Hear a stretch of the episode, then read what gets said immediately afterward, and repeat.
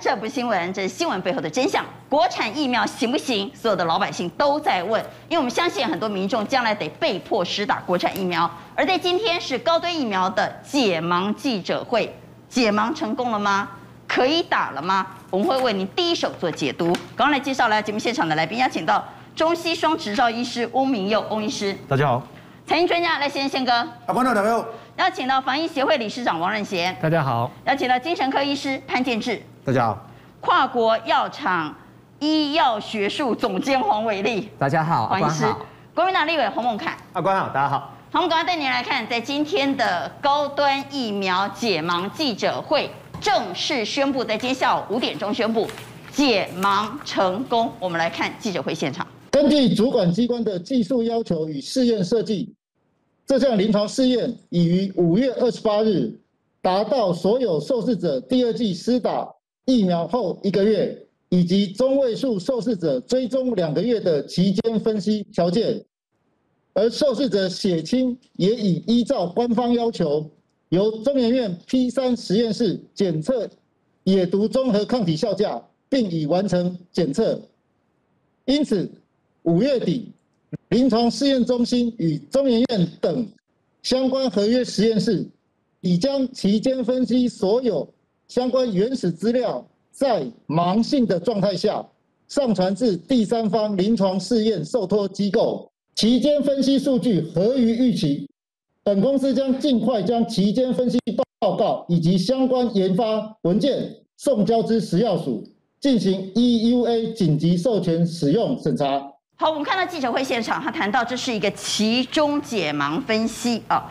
那在他还没有开记者会之前，其实就有医师质疑说这是一个不完全解盲。当时医师就预测它不是一个二期完全解盲，是一个其中分析。果然是一个其中分析。那我不知道二期完全解盲跟其中分析的差别是什么？这是一个不完全解盲吗？主要是我们没有看到一个，其实所有人最想看到的数字，嗯，就是所谓的保护力。保护力是什么意思？就是说，当这个疫苗打下去以后，嗯，你有对照组嘛，然后你有打疫苗的组嘛，哈，对照组打的是生理食盐水，那另外一组打的是真正的疫苗。那他们在进入环境的时候，哎，被病毒感染了，然后看看，哎，有打疫苗的这一组是不是可以抵抗病毒？嗯这是所有我们在看这种所谓的疫苗的效率最重要的一个指标。我们看什么？哦，莫德纳九十四啊，辉瑞九十五啊，吼，什么 A G 多少？就是在看这个。但是我们今天看到这个报告，完全没有提到保护力的部分。啊，这是不完全解吗？那个那个是要三期做才会看得到数字啊，哈。那因为二期它本身不是双盲，然后它它没有真正放到市场上去试验，说哦，到底会有多少人被感染嘛？所以那个数字是看不到的。对，这个这个哦，对，这个我我我我要讲一下，因为这个实验哦，老实说，我当初有登记参加，他什么时候做的？三月份，三月份、四月份。那我我我本来登记参加了，可是后来 A G 进来，我就打 A G 了。是。那现在意味着什么？三四月份这个时候，因为那个台湾没有爆发疫情，所以这两组我猜啦，在他们的实验里面完全都没有人感染，所以当然得不到这个啊。但是。如果他继续做下去，因为他这个是扩大二期，有可能有人感染，他才会得到这个数字。好来，但是现在没有。我想扩大二期那是骗人的，然后昨天是节目也讲过了哈，没有扩大二期这种事情，只有二加三这种事情。好，第二期他今天我们说没有完全解嘛是不对的，因为现在目前大家所有的研究都会分成。好，我从中间有一个是看，比如说我要测的，哦，我的治疗忧郁症的效果怎么样，治疗癌症的效果怎么样，这是有多少副作用？但是这时候不会完全结束，它可能要到一年之后，它会把所有的安全资料完全收集了之后才完全结束。所以它这是一个其中分析。所以其中分析其实二期其实还没有完全走完程序。对，那最后一步就是所有的安全性的研究报告。所以这中间其实这个其中报告就已经是定案了。所以这个其中报告就如同国外的莫德纳、辉瑞他们的第三期进行中公布其中报告。对。所以我们今天公布的并不是二期已经走完的报告，而是二期走到一半的其中报告。那你如果二期有的，所以二期还没有完成吗？对，如果二期有些副作用是三个月还有再出来，就不会再这个报告。它只有两个月而已了。好，所以。我们说国外没有做三期，其实国外有做三期，没有做完三期。那我们呢？如果照刚刚专家的说法是，我们有做二期，但是没有做完二期。所以今天的记者会其实是不完全解盲报告。但我们也来看它到底解盲了什么样的数字，这个疫苗到底好不好呢？一、安全与耐受性良好，所有受试者未出现疫苗相关严重不良反应。二、免疫生成部分，在不区分年龄组情况下，疫苗组在施打两剂后二十八天的血清阳转率达九十九点八个 percent，综合抗体几何平均效价 GMT 为六百六十二，GMT 倍率比值为一百六十三倍，而二十到六十四岁疫苗组族群血清阳转率则为九十九点九个 percent，综合抗体几何平均效价 GMT titer 为七百三十三，GMT 倍率比值为一百八十倍，期间分析数据合于预期。两个厂哪有？好，我们来看这一拖拉库的数据哈，我们还是帮观众朋友整理一下啊，他谈到了。血清转阳率九十九点八 percent，二十到六十四岁组高达九九点九啊，综合抗体效价是六六二，二十到六十四岁组高达七三三，综合抗体倍率比值是一六三，二十到六十四岁组一八零哈，这个非常专业哈，阿关马跨博布萨萨来问一下理事长，这个数字很漂亮吗？哎，这个数字九九点八九九点九哎。这个数字如果对抗体来讲的话，那是很漂亮，没有错，这绝对是绝对是绝对是没有错的。但是问题就是说，它这次的公布的资料里面，第一个安全性非常好，第二个抗体的效价非常好，这个我们都没有没有疑问的。非常好。但是问题就是说，你没有告诉我它的保护力多少。我们知道这个抗体不能代表它所有的保护力，绝对不可以的，因为我们知道一个蛋白进到我们人体里面去以后，它可以产生很多抗体。那其实这些抗体并不是没有用，我们测的时候是像瞎子摸象一样，我们摸到一个。但是不晓得它的保护力怎么样，这个在伊波拉看得最清楚。伊波拉你单抗进去的时候，单独单独抗体进去的时候没有效，要多个单独的抗体进去才会有效，是这样子来的。所以基本上来讲，我们的免疫不能用抗体来打，来来来来来确认是这个这个就是它有免疫力，不可以的。所以原则上来讲的话，我们一定要直接走到三期，三期看到它的保护力以后，经过田野去调查，看到它的保护力，这个才是真正的保护力。而且这个它又跟任何的病毒株是有关系的，你在每个地方做，它的效果不一样。所以这个东西绝对不能用抗体来代替它的保护力，这个不可以的。所以这个成绩单不等同于它是一个非常好可以对抗病毒的疫苗。呃，如果对于这个成绩单来讲，这个成绩单非常好，但是没有告诉我们要要的答案。对抗病毒嘛，哈。对，但是没有告诉我们答案。好，没有告诉我们答案啊。我们答案要的是它保护力啊。哦，所以从头到尾没有保护力的数字。好，那我们再来看到。刚才其实理事长谈到它的安全性，他还给了两张数字，我们也来看另外两张数字，他说了什么啊？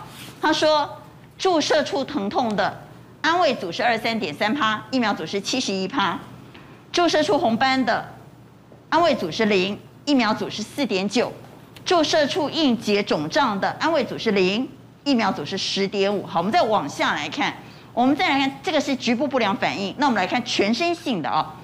发烧的部分呢，安慰组零点四，疫苗组零点七；疲劳，安慰组二十九点七，疫苗组三十六；肌肉疼痛十六点六跟二七点六；头痛二十趴跟二二点二；腹泻一二点六一五点一；恶心呕吐感六点七和七点七。所以从数字来看，至少从副作用的角度来看，副作用很低。对副作用的话，其实我们看到这个局部的反应的话，局部反应代表你那边你你这个打进去是有料的嘛。你不是那个只有那个那个水而已嘛，对不对？所以有料它一定多嘛，有料一定多，所以所以局部反应，局部反应代表它的浓不浓这个问题。但是你如果看到了那个什么全身的反应的话，全身反应基本上差不多。我们请导播上一下哈，这个是我们今天高端解出来的，不管是局部的还是全身的不良反应的比例啊。那从这个数字来看呢，理事长打过 AZ 嘛？对，AZ 的反应是怎样？看起来我们的副作用好像比较低啊。AZ 的反应，你自己本身的经验是？A D 反应很强啊，很强啊，但是它不是局部反应，那个因为它这个东西比着 m R N A 疫苗来讲的话，它是低了很多。但是这个的话，基本上来讲，我们知道局部反应代表了说这个这个药里面浓不浓，代表我们接种的技术好不好，这是这是这两码事，大部分跟它的药物浓不浓是有关系的。你想要说越浓的东西打进去的时候，它会越有局部反应，所以这个是看局部反应，它基本上比起那个安慰剂来讲要好的很多。好，那你现在可不可以分享一下，你打了两剂，两剂都打完了？对。呃，你今天有跟我讲说，你打第一剂的时候的反应蛮，事实上是蛮激烈的。我第一剂打了反应的时候，我过了四个钟头以后，我产生了这个很强的一个病毒感染的一个样子，病毒感染样。那同时我产生了一个膀胱炎，所以我一扛一回想啊，这个就是一个腺病毒感染的症状。我还看过有人打的结膜炎的都有，所以这些东西基本上都是常这个腺病毒的典型的表现。你打完预防针之后四个小时产生膀胱炎了、啊？不是，产生了全身病毒的症状，后来过了几个钟头以后就产生膀胱炎了。所以这个是典型的腺病毒的症状。腺病毒就会这样啊？对，因为我们以前从来没打过这种活的腺病毒的疫苗嘛。是。所以我这次是给我的一个很很好的一个经验，告诉我这个是对的，这个是这个是病毒在开始活跃了。然后等到了八个礼拜以后，我再打第二剂的时候，第二剂的时候真的就是完全没有病毒的反应，因为我已经有病毒的抗体了，所以基本上是我没有病毒反应。但是我的抗体后来让我产生了一个全身的荨麻疹。全身荨麻疹，你还得了全身荨麻疹？全身荨麻疹，比如说啊，这个太好了，这个就是免疫反应起来了。过敏就是过度，就是已经有已经有反应的姿势嘛，就是过度的免疫反应叫做叫做叫叫做过敏嘛。所以我产生了过敏反应，很好，我吃了一点抗组织胺就就下下去了。所以这个代表着我的整个整个的反应是很完整的。刚开始病毒病毒感染，后来追加的疫苗的时候，让我产生了产生了这个这样子的一个免疫。那蛋白蛋白质次单位疫苗的反应这样是正常的吗？因为它的副作用看起来是比较低的。全身性的反应基本上，你跟刚刚安慰剂组几，跟安慰剂的组比起来的话，基本上是差不多的啦。局部反应它比较强，这是应该的，因为它的浓度的关系。那这个反应的话，基本上它是没有比那个更强。好了，翁医师怎么看今天的解盲记者会？是，其实以副作用来讲哦，这个都是可预期的啊，因为另外一组是摄影盐水嘛，像肌肉酸痛，你就算是空针去插插拔出来之后，也是会肌肉酸痛。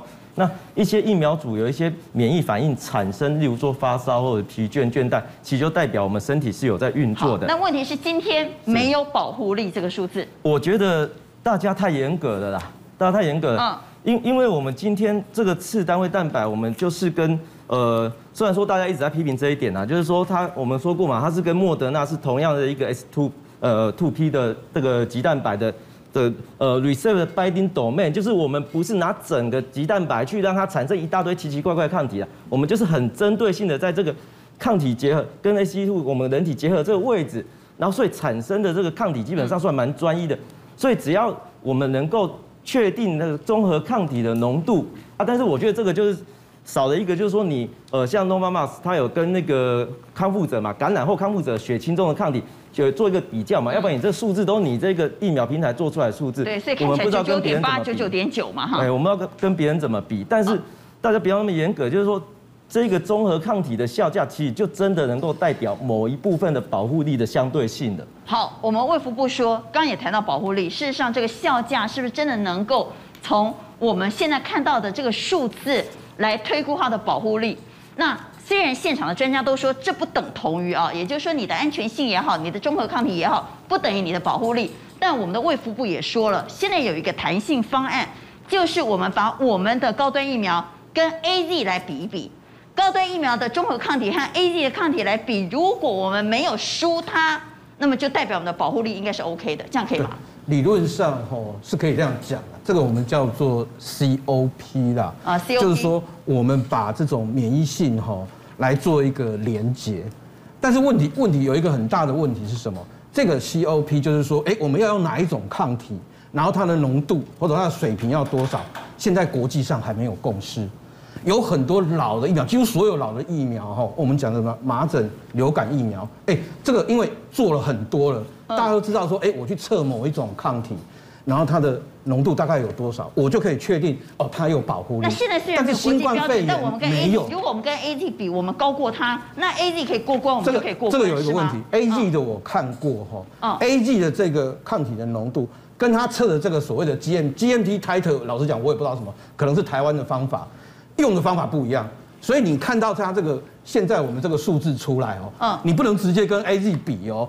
因为他们用的方法，他们测到的抗体是完全不一样的。你这样子比没有意义，你还要透透过一个也许数学上公式计算的转换。好，来，我们请导播帮我们上综合抗体的那一页哈。换句话也就是说，现在政府说，因为我们没有办法做三期，那我们就使用一个弹性方式啊。什么弹性方式？就是把我们的综合抗体效价，对，好，这个数字我们是六六二跟七三三嘛，那我们来跟 AZ 比一比。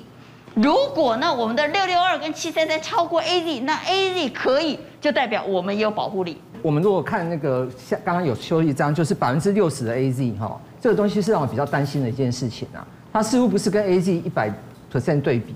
所以在这种情况下面，到底它代表什么意义？还有，它这个东西好像不是在原本的研究计划里面，所以它不能够把资料拿出来比。你今天随便拿一个东西，然后不是在原本的资料计划里面，你不能拿出来比的，不然原厂会抗议。对。所以变成说这个东西还在还在雾里看花。他没有办法，今天没有办法告诉我一件事情。好，他说我有抽一组 AZ 的人，把他们的抗抗体拿出来看。对。然后我们想要两个比一比，但是最后比出来是什么样子？对不起，我没告诉你。应该真的要做的是，你要把 A、G 当你的对照组啦，就是这两组在人口学上有可比性，你才可以拿来比。你不能说我凭空去捞一个 A G 的数字，那可能是坐在非洲黑人身上的啊。的抗体啊，你跟台湾比，那这怎么能比呢？理事长，这个弹性变通方法可以吗？这个当然是可以，但是问题就是你当初在临床实验设计的时候就要进去，这个才可以的，因为同个族群、同个那个那个那个，实际上没有实际上做的才要这样做，才才可以这样比，否则你现在临时要拿来比，这个是这个是牛头不对马嘴的，不可以的。所以说，你假如临当初设计的时候就两个头对头去比，那我没有意见哦，但是现在不行。我我觉得这这可能还是太刁难，因为当初在设计的时候，可能 A D 疫苗可能也还没有办法那么安全的上市或者是取得啊。我们拿到 A D 疫苗是很后面的事情。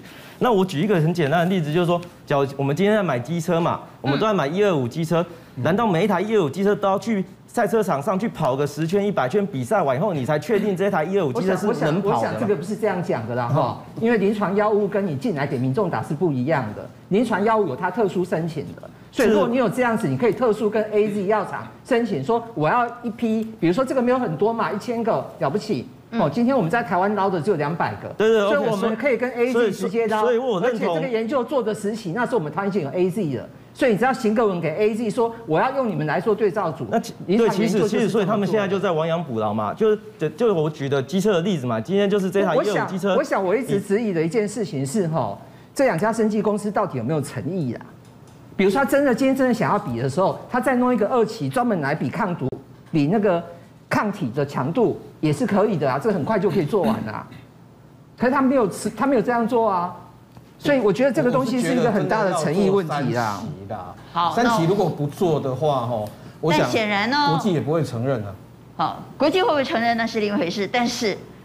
眼前呢，我们很有可能台湾就是他二期做完之后就要给 EUA。对。问题是，他今天给的其中报告就等于他二期做完了吗？这也不免让很多民众质疑。那我们再来听听林雅怎么说。林雅营运长也特别谈到了这件事，他说现在国际有个新的方法，我们来听什么新的方法？其实，在五月二十六号那一天呢，嗯，呃，WHO 就是世界卫生组织哈，有开了一个呃全球大概有一千多人参加的专家会议。在这个专家会议里面呢，呃，有提出来就是用呃免疫桥接的方式，用这个来解决临床二期是否可以通过的一个关键。所以在未来呢，WHO 其实是可以认可在临床二型通过 EUA。那但是要呃通过刚刚讲用这个免疫桥接的方式计算，然后能够达成这个指标啊，嗯，哦，那这样子的话就可以被承认。那所以未来呢，WHO 就会承认这个呃我们的疫苗。好，我们刚刚听到李雅的营运长说，现在国际在讨论用免疫桥接的方式来代替传统的三期实验。那刚刚潘医师一直坚持说一定要做三期，不是不是不是。但李雅说也可以用免疫桥接啊。没有没有，我我觉得这是一个误导的资讯啊。WHO 那场会议哦，我也知道，他那场是什么视讯会议，不是真的开会，所以所以很多人来开啊。然后那场会议里面。大家都都有发表意见，啊，有赞成免疫桥接的，不好意思，也有反对的。但台湾的媒体报道全部讲说，哦，WHO 讲免疫桥接可以，可以，可以，没有其他的那些大药厂，辉瑞的啦，哈，或是莫德纳，他们有代表上上来啊，他们还是坚持说，哎，我们要用传统的三期实验啊，而且欧美九大药厂早就出来发表过联合声明了。如果我们没有做完三期，我们不会送 EUA。我我不好意思，九大药厂，我觉得我觉得这个免疫桥接是什么？我觉得这个就是大药厂哦，大药厂它已经抢得先机了，所以它就是用这些规定制度要来排挤其他的后来居上的这些药厂，让他们有活命的空间。所以我觉得，当然可以看到这些大药厂一定会呃，极力起来反对说你们一定要做三期啊，因为这是九大药厂的阴谋就对了，因为他们已经做了三期，因为他花很多钱嘛，他当然希望能够这个市场独占嘛，后续都是我的，所以他就不赞成用免疫桥接，免疫桥接就是用二期的综合抗体指标，但是我要就来代替啊。现在哦，就是说我们已经看到大概有嗯七八家通过三期了嘛，还有二十几家在做三期，还是有很多人不知不觉的在做。如果二期就可以做的话，二期做完就可以通过的话。现在大概有两百支疫苗。对，而且重点我觉得是，其实要拉回来重点啊。我们今天打疫苗不会打身体健康，我们打疫苗是有保护力嘛。因为现在疫情严峻嘛，所以为什么一定要强调三期？有一句广告台词讲得很好，先讲求不伤身体，再讲求疗效啊。一二期就是安全性的测试，第三期才是保护力，而且第三期受试者是三万人到四万人不等。对比今天的这个高端，它这一次二期只有三千人。所以相差了十倍啊！那再来，我们讲是说，他现在没有看到保护力的效果，所以说你就难免会对这个产生怀疑嘛。那我们现在疫情严峻之际，大家都希望是说能够解除三级三级警戒的话，当然我们希望是打到一个合格安全的疫苗。国际上已经有至少四支疫苗是合格安全，已经通过了。为什么我们不采取这个？为什么我们一定要护航到这个地步？还有最重要的买无啊，那进攻咱的买无啊。上重点是安怎？上重点是讲吼，这一次的鸡腿都出来跟你讲买无啊。所以我们讲嘛，你买不到鸡腿。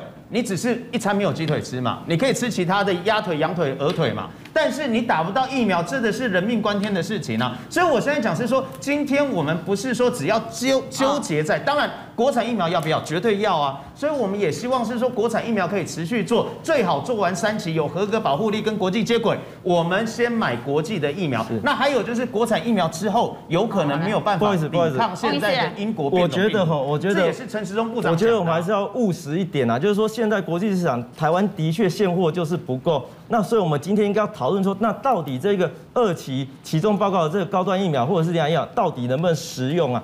啊，所以我们已经确定说，这个就是同一个棘蛋白的一个斗内的设计嘛，那它能够诱发的综合抗体浓度当然是可以比较。刚刚讨论，即便是免疫桥接的这一个办法，都还没有一个标准，WHO 也没有公布单对，没错，就像我刚刚要举例的，最担心的状况嘛。好，所以呢，我们刚刚都讨论到，疫苗不是怕形态减空嘛，好，爱怕五毫，但是在今天的解盲记者会说了很多，没有说到保护力这件事。那是不是国际接受没有做三期就给 U A 吗？看起来也没有哈，虽然有被讨论，但没有这样的定论。特别是陈时中在今天记者会也承认了，我们的国产疫苗恐怕对变种病毒不见得有效。目前国内的两家我们的国产疫苗都是用重组蛋白的技术，那它面对变种病毒可能比较不容易去应付。那想问这部分。有想要用用什么方法去做补强？那如果说补打第三剂是可以解决的吗？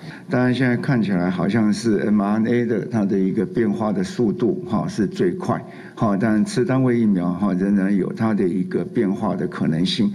那这些相关的研究都持续在进行中，在未来那有新的变变化，那我们的策略就随着来做一些相关的一些改变，不管是打第三剂。好，或者有次世代的疫苗出来，那都是我们会投以最高的注意。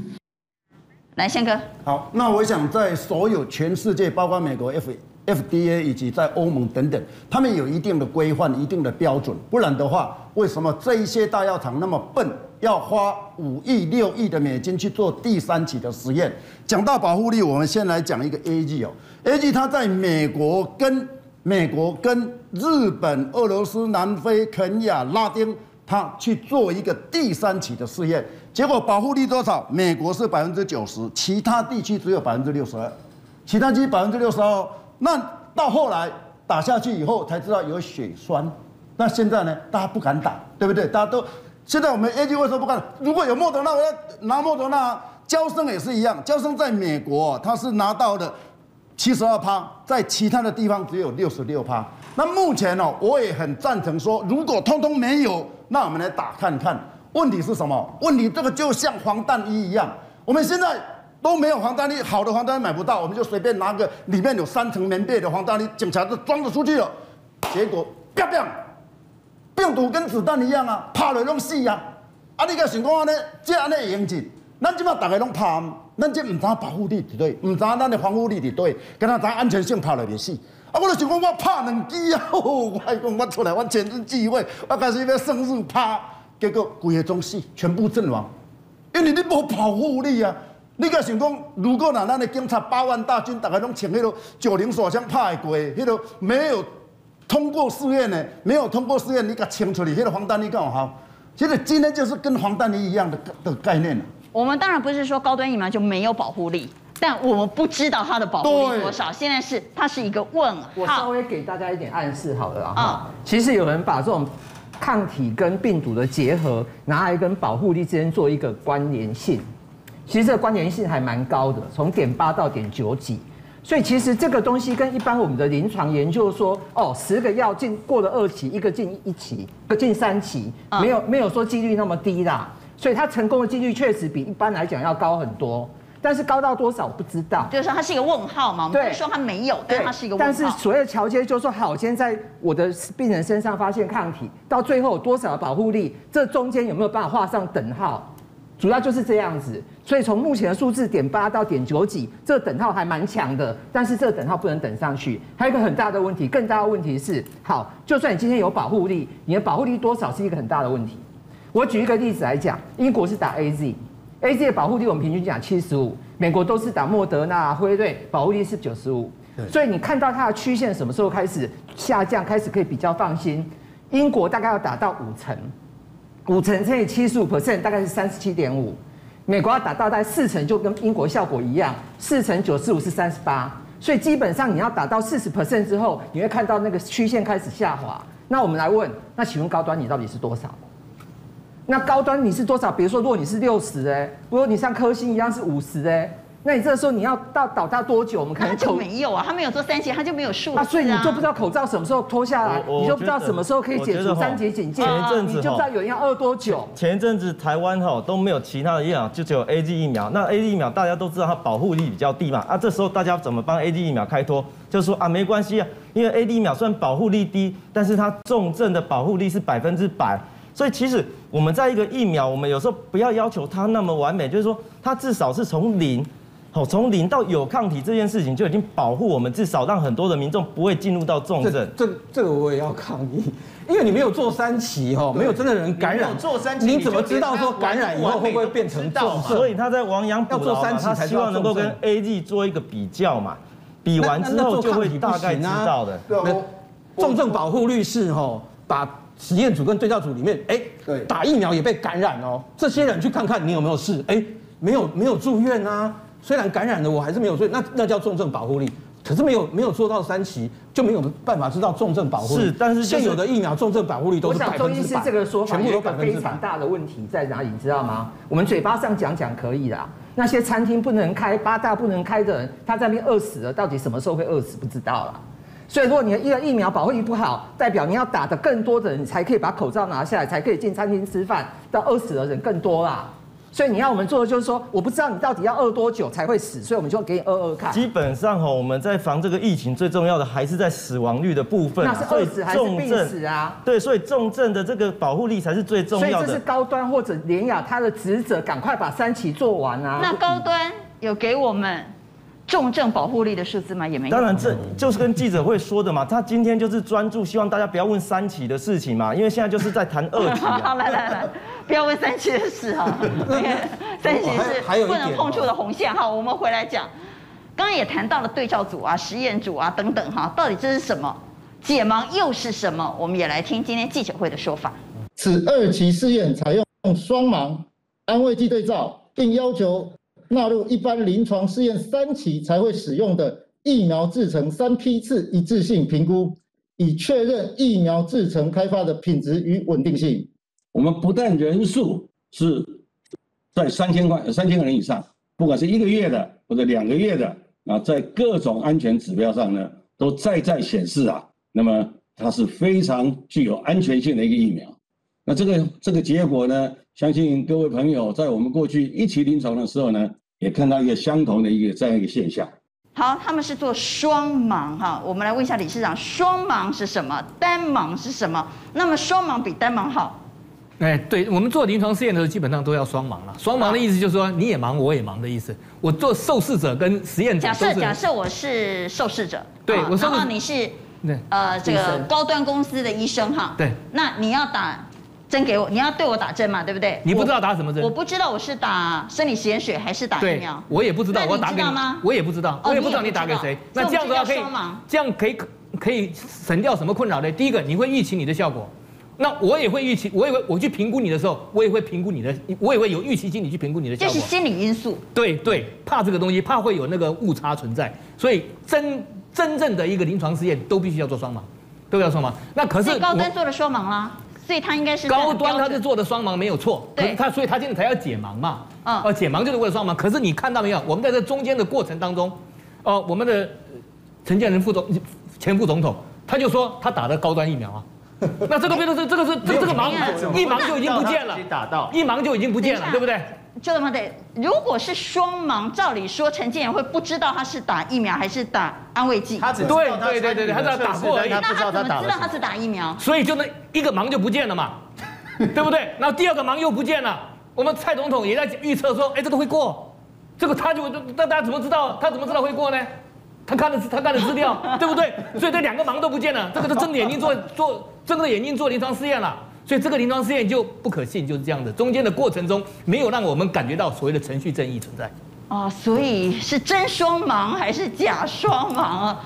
所以如果在这个过程中受试者他自己都知道他打的是什么，那就不是真双盲了。如果蔡总统我也不知道是不是真的假的，早就看过报告或已经知道会成功的话，那还解什么解呢？这样看起来明天股价会涨停板哦。呃。因为外面大部分都不懂嘛，你看我现在刚刚看到所有赖里面哦，只要是亲绿的一个群组里面都说，哇，好高兴要庆祝了，已经通过了。其实本来的第二期没有说解盲不解盲的问题啦，我们是所谓的二点五期才有解盲了，第二期哪有解盲？是第三期才有解盲了。但是你这样的一个刚刚这两位专家讲的，你。你副总统出来就露馅了嘛？你怎么知道你打的是疫苗而不是那个那个生理食盐水呢？然后其实有时候还讲到三盲，就是连打的人那些护士都要不知道，就大家完全都是不知道的情况之下，那才成才能够真正测出它的一个安全性跟有效性了。那其实刚刚最主要还是在我们担心的是有效性的问啦。那其实你看哦，光是莫德纳第三期就三万人了，那辉瑞呢，他是收了四万三千五百三十八人，结果。打到第二季是三万八千九百五十五人，交生用四万五千人，结果交生出来，在美国的有效性才七十二趴，在全球才六十六趴哦。娇生这么大的公司哦，在全球才六十六趴，那我问你，你只有用三千八百多个人，三千七百多个人，你就说哦，我也我已经可以跟那个 A G 一样，干安呢？啊那跟 A G 一样，啊你们都哪有血栓？是不？你有先验，你要怕的有血栓。哎，这 A G 本来嘛唔知有血栓的，是拍落那知呢。所以讲这个物件，这是人命关天呢。这不是请讲吼，那个汉堡王跟麦当劳讲牛肉在哪里呢？你跟他比牛肉较大块的好，无好，别使用安尼比呢。这是人命关天呢。我觉得大家都好把三个问题混在一起谈了。我先讲一下，就是所所谓的 EUA 啊，其实今天台湾自己的法规就定了一个很畸形的 EUA 嘛，他就要求你这个条件就会让让你过嘛。啊，所以跟国际上不同啊，所以就不用再去比国际的。既然台湾执意要过，它也符合，那就过啊。我我担心的当然就是跟现在那过了之后能不能打？我跟现在担心一样，就是安全性嘛，因为人数太少，所以其实我们在所有的推这个新兴疫苗都有一个预防接种的救济办法了啊。但是因为这个办法，其实我很担心，原因是因为今年的二月十八号。我们卫福部自己把它提，把它修二，怎么叫修二？他把第十三条的无关里面就增添了一个叫做医学没办法证明有关。意思就是，你所有打的只要没有医学报告证明是有关，我都可以不理你，嘿，就是无关，我都可以不用赔你。哎，这完全完全抵触了当初立这个法，立这个法就是为了保护这些。证明因果关系是很难的，非常难，而且他现在要求要医学报告证明啊。之前他还有哈说你没办法证明，他有一个叫做无法证明相关性，他还可以赔你一半。那现在如果只做到二期，万一将来。有人打了出事，是你又没有办法证明是因为跟疫苗有关，一个阿里改困不把你改心黑败，对，就没完全就没得赔，那不就都拿不到任何的赔偿金？我觉得最大的问题其实是在这里啊，因为我觉得台湾自己想过设的一个规则，愿意让他过，大家愿意打打就打嘛，不愿意打就不要打。只是说真的愿意挺 挺这个政府的，愿意为大家去创造群体免疫的，如果他受害的是求助无门的这个状况。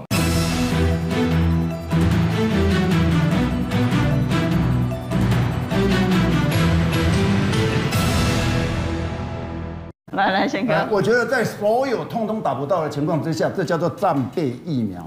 因为苏益人呢，他在去年的时候，我们政府为了这样的一个病毒，有成立一个机构，叫做科技防疫推动会议，召集人叫苏益人。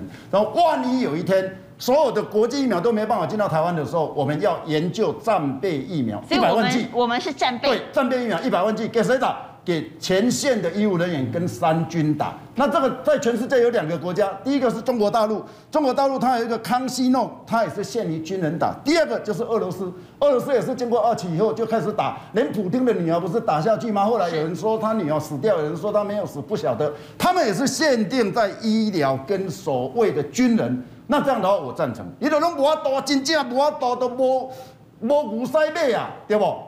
但是给所有老给所有老百姓打，你不赞成？对，但是呢，苏益仁他有讲哦，当初开会的时候有讲说，我们先把它当做战备疫苗，然后经过两年到三年的安定性试验以后，再来确定有效性，然后再给他 EUA。那时候他们开会的结论是这样子，但是后来他就但是现在战备变主力。对，啊，怎么可以这样子？啊，老老百姓难道都当白老鼠？好，来战备变主力啊。刚刚哦，王医师有讲到一个啦，就是说我们如果疫苗的要害赔偿，就是法条上写四个字：医学实证。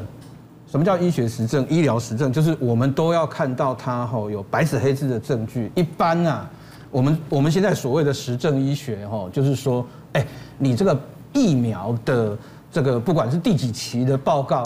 你也投稿一个国际刊物给我们看吧。嗯，哦，现在我们看到的所有国外这些疫苗，哦，都是顶级的期刊哦。台湾的疫苗到现在有没有上任何一篇研究？对啊，那嘛头前期刊那再厉害，那九九点九完全没有。那我们哎，这九九点九是黄金才有的呢。对吧？黄金在贵啊，那应该投稿。那我要我要讲一个啦，九十九点九，那是跟祈福有啦。MedH 三月二十二有一篇呐，针对变种病毒。没有啦，那个那个不是正式期刊呐，那个是那个是那个是自己投上去就有了。对啦，三大，这个投上去就有了，这三大期刊呐。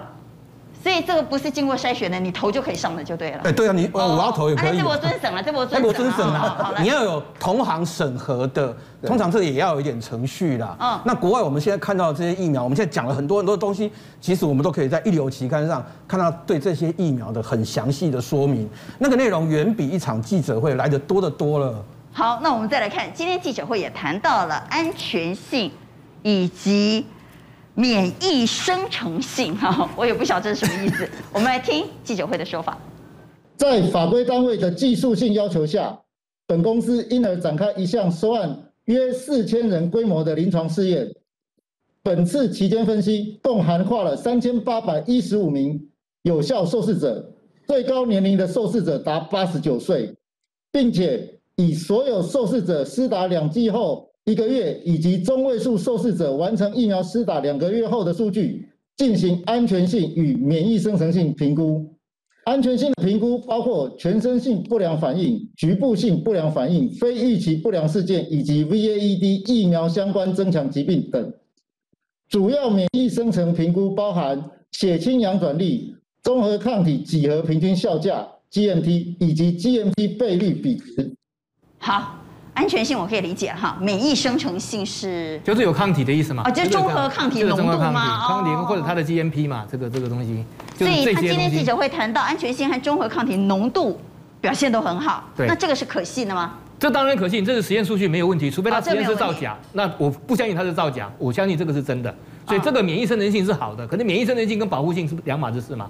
刚才讲过，那保护性是临床。那这个免疫生成性是这个，因为免疫生成那个免疫生成性，你看你当初是用什么抗体？你这个抗体，你陈忠自己有讲过嘛？他连这个英国变种病毒，他的效果都不行嘛？那你说你在你真的去做？现在不是就英国变种病毒吗？对嘛？那对嘛？那所以说英国变种病毒都不一定有效的话，那怎么办？所以你你他，所以你去做田野调查，做下去你看看结果是怎么样，一定跟这个不一样的嘛？所以为什么要求一定要做田野调查？就这个道理。田野调查就是要真的到。疫区去实验看看，对不对？对，那台湾现在也是疫区，你也可以做。当初那但是现在看起来政府是要边打边做，因为今天高端的记者会上有讲，他们没有说不做三期，但是他们现在做了二期的其中报告之后，就要先是送 EUA，那送了 EUA 之后，我不知道是不是委员就会投票通过，让我们民众可以打。那如果投票通过让民众可以打，那就是边打边做，可以吗？可以啊，这个我我是非常赞成的。你要打就打，因为这个 EUA 本身就是政府的权利，你不做都可以给你啊，懂不懂？政府根本不需要任何的 criteria，他就可以给你。但是你如果说是你要你要你要赢得老百姓的信任，赢得世界的认同，你就必须给我做三期。好，那我们这个是拿不到世界认同的了。好，来，建志，这个我我要讲一下哈。我们做疫苗还有一个很重要的，为什么要做那么多人？就是一个所谓的 ADE，免疫依赖加强反应。哦，这个听起来很拗口。很难哦。其实它有一个很简单的道理，就是说，哈，哎，如果如果我打了这个疫苗，会不会有感染病毒的时候，我病得更重？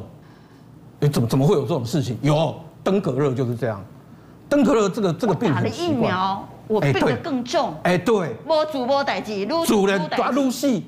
这个哈，就是我们可以可以看到这个哈，就是这个所谓的世界第一支登革热疫苗，我们叫登瓦夏啦，登瓦夏，登瓦夏，这个才几年前，二零一六年在菲律宾，他们打了八十五万个小朋友，都是小朋友打，啊，专给小朋友的病毒，然后呢，结果打完以后，哎，不断的有小孩子一直猝死、猝死、死掉、死掉，死于什么？出血性登革热，后来人家才发现说，哎，不行。这个疫苗，如果你没有感染过登革热，你打了，你觉得你可以预防登革热，对不对？但是打了以后，你再感染登革热，可能会出现很严重的出血性登革热。这个就是我们所谓的抗体依赖加强型反应。就是说，这个抗体打进去以后，哈，它本来是应该是一个警察，它没有变成警察，它反而变成是一个流氓帮凶，反而把这个外面的病毒再来的时候，它把它引进了。你反而会得到更严重的病。那高端基的解盲报告有给我们答案吗？会不会警察变流氓？对，我要解释哦，我要解释就是说，其实这个到底冠状病毒会不会也有这个 ADE 的问题，其实是之前大家很多医师就已经在关注了，所以他们其实有研究，就是说，哦，我们用特别在体外会诱发 ADE 的这个抗抗体哈，为什么这些抗体就是说，如果你哈打进去是一个很大的蛋白啦，哦，很完整蛋白，它会产生其他奇奇怪怪。不是最有效的这个综合抗体的其他抗体，那这个抗体有可能就反而变成像特洛伊木马，它会借由这个抗体去结合到你的细胞，反而更容易把病毒送进去啊！啊，所以他们就去研究到底有没有这个事情，而且我发现，哎，还好我们这次 SARS-CoV-2 的病毒不会有这个状况。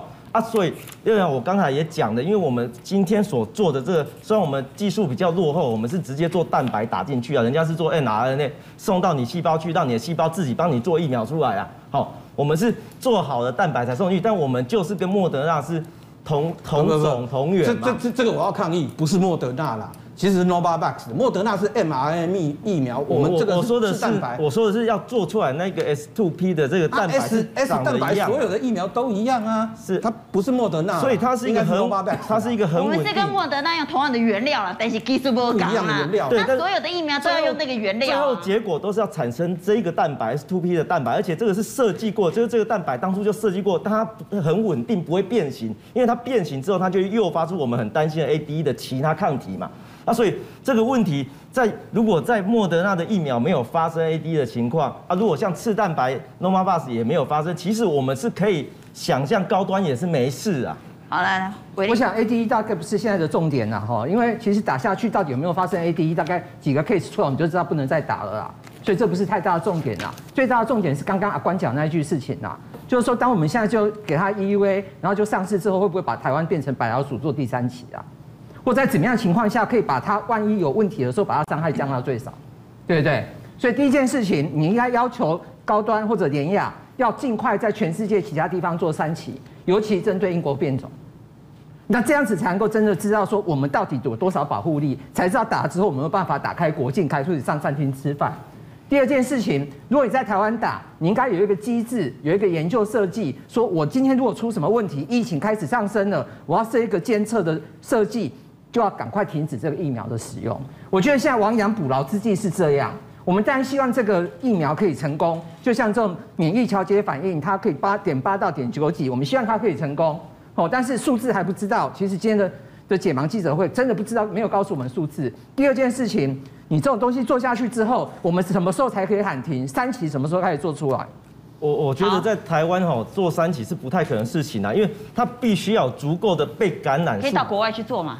到国外去做当然可以，现在就是该开机嘛是爱开啊，啊我咱一支哎，一支听讲要干买七百几块以上呢，我们来听到底我们要买多少呢？我也不知道我们现在 A Z 的价格和莫德纳买多少，但如果我们的国产疫苗要买超过七百五，干袂伤贵吗？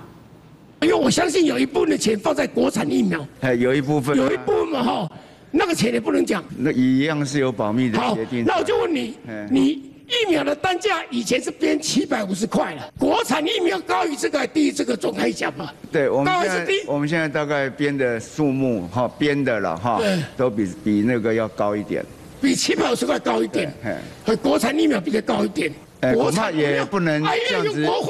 哎，也不能这样子来讲了哈，因为它也是一个上市的公司，我现在不宜来透露它的价格。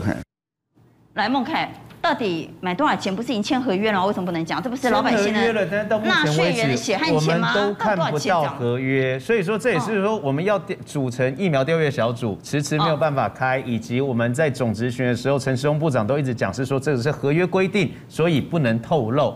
哦，但是我要先跟观众朋友报告，去年五月八号第二次纾困预算的时候，一千五百亿就有一百一十五亿是要购买疫苗的费用。这一次讨论的四千两百亿，第四次的纾困预算的时候，有两百六十九亿是要做疫苗采购费用。换言之，两个加起来，我们现在授权给行政院卫福部有高达三百八十亿，都是要购买疫苗的费用。国外的疫苗，包括 AZ，包括 Moderna，我们看到的这个疫苗的单价有两百五十块到五百五十块不等。我们不知道卫福部到底是用多少的费用去跟国外 AZ、Moderna 购买，因为这陈时中没有告诉我们。如果国外的价格，虽然我们不知道我们买多少，对，那普遍买在两百五到五百五，那我们买现在今天有呃，但是今天爆料说是八八一，我们也不知道真的假的。陈时中部长，八八一会不会太贵啊？